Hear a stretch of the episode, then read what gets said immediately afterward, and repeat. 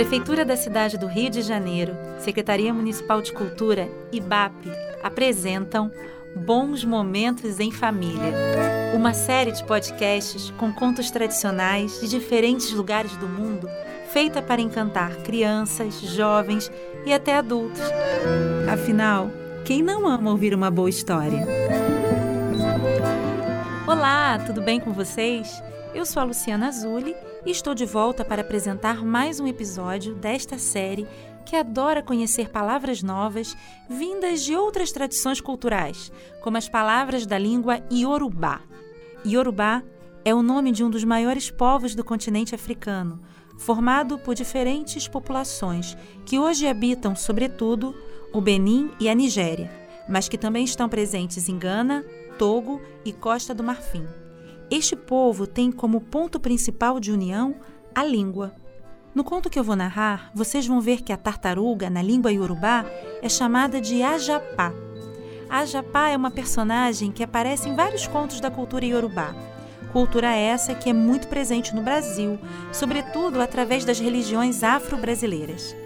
Eu conheci essa história através de um livro, que no final eu digo o nome, mas que, como já faz um tempinho que eu a conto, eu acabei incluindo alguns detalhes.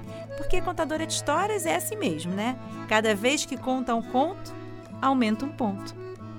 Seguindo o ritmo desta história iorubá, haverá um instrumento musical para vocês descobrirem o nome e responderem no final. Combinado? Desejo a todos e todas uma boa história.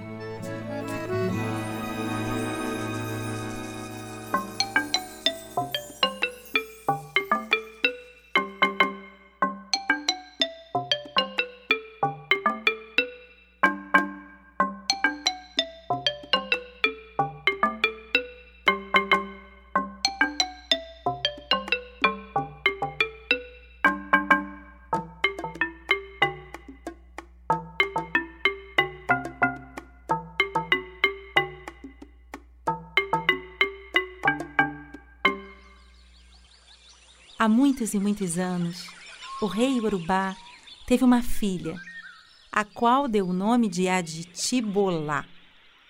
O rei, que gostava muito de cantar, ficou muito contente, imaginando todas as canções que poderia ensinar para ela quando ela fosse maior. E foi nesse momento, enquanto o rei imaginava ele e a sua filha cantando juntos, que recebeu uma triste notícia. A princesa havia nascido muda. Não havia feito som nem para chorar. O rei ficou muito triste e logo mandou chamar todos os curandeiros do reino.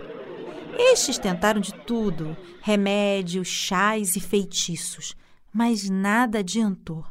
A princesa não falava uma palavra sequer, nem para pedir água ou comida.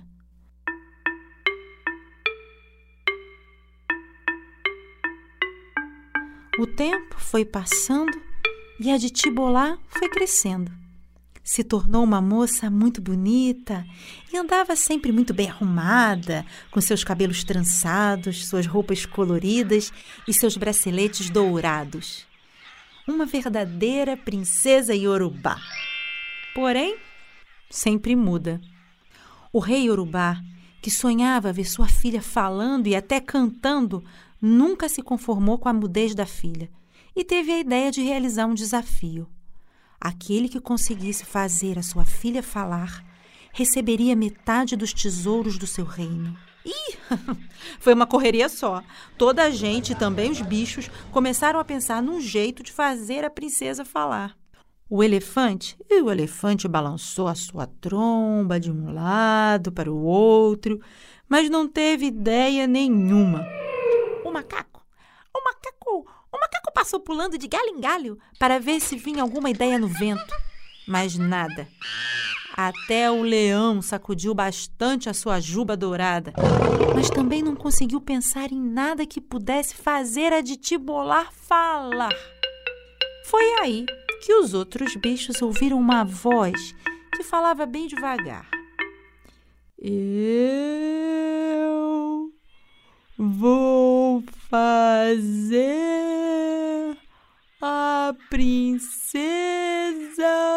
falar.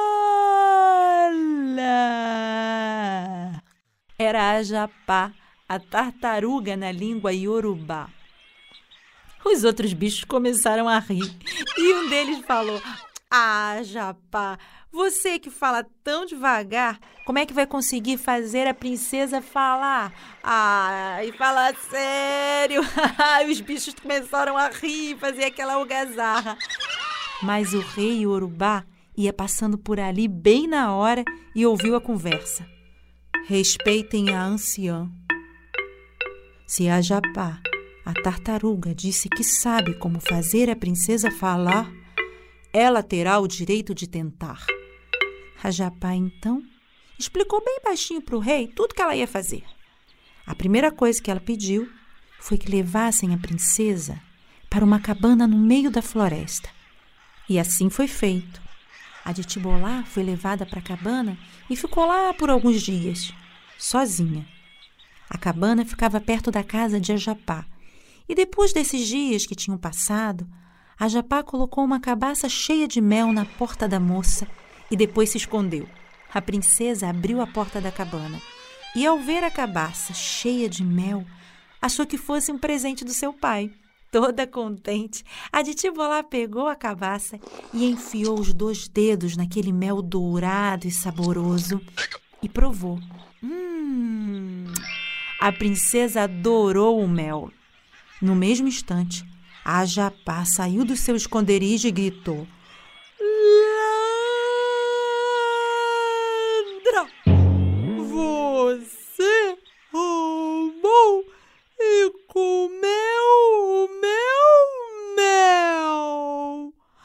A Tibolá levou um grande susto ao ouvir a acusação de que era uma ladra. Sentiu algo subindo pela sua garganta, querendo sair pela boca. Era uma palavra. Pela primeira vez, a princesa falou: Não, eu não roubei nada. Eu achei que esse mel fosse presente do meu pai. Mas não teve jeito. A Japá amarrou a princesa com uma corda e ainda prendeu nas mãos dela a cabaça. Depois começou a arrastar a princesa, fazendo ela andar em direção ao povoado. Enquanto arrastava a princesa, a Japá seguia acusando. Bola! Roubou e comeu o meu mel! Bola é astuta e desonesta! Mas a princesa, enquanto era puxada pela tartaruga, continuava se defendendo. E enquanto se defendia, cantava. Na terra do elefante, eu agi como elefante. Na terra do búfalo, eu agi como búfalo. Na terra da tartaruga fui acusada de roubar. A japa me acusou de roubar e comer o seu mel. E assim as duas foram pelo caminho, a Japá acusando e a de Tibolá se defendendo. Quando as duas entraram no povoado, foi uma correria só. Todo o povo veio ver a princesa muda que agora, além de falar, até cantava. O rei Yorubá foi avisado do que estava acontecendo. E assim que viu a filha curada, ei, também ele começou a cantar. Minha filha que nunca falou, está falando. Minha filha que nunca falou, está falando. A japa curou a mudez de bola Caim, Caim. A japa curou a mudez de bola Caim, Caim.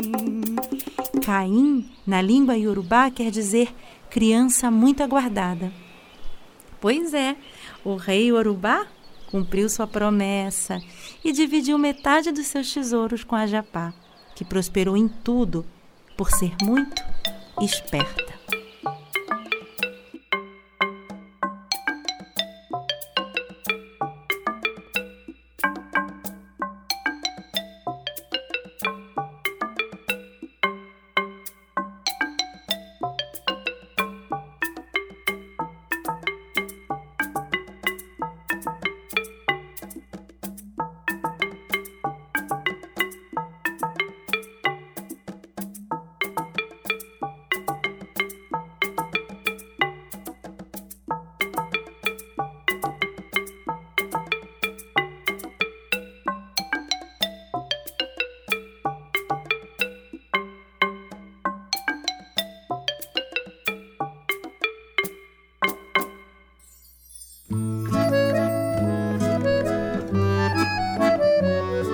Japá é mesmo muito esperta, não é? Vocês gostariam de conhecer outras histórias com a Japá? Essa que eu contei eu conheci no livro Enrilé o Caçador e outros contos africanos do escritor brasileiro Adilson Martins. Esse escritor deixou escrito outros livros em que a Japá também aparece. Acho que vale a pena fazer uma pesquisa, hein? E o instrumento musical? Reconheceram?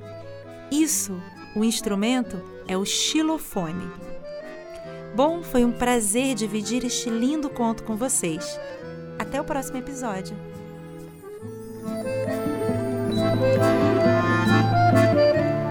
Curadoria Ana Brits. Roteiro e narração Luciana Zulli. Gravação de voz Márcio Dornelles. Trilha musical Rodrigo Ferreiro. Sonoplastia e edição final Gustavo Correia. Ilustração Renato Marques. Design gráfico Marlos Vaz. Produção artística Magalona Produções. Patrocínio Prefeitura da Cidade do Rio de Janeiro, Secretaria Municipal de Cultura, via incentivo do ISS. Empresa incentivadora BAP. Apoio Grupo Rian. Realização Aloha Consultoria e Eventos.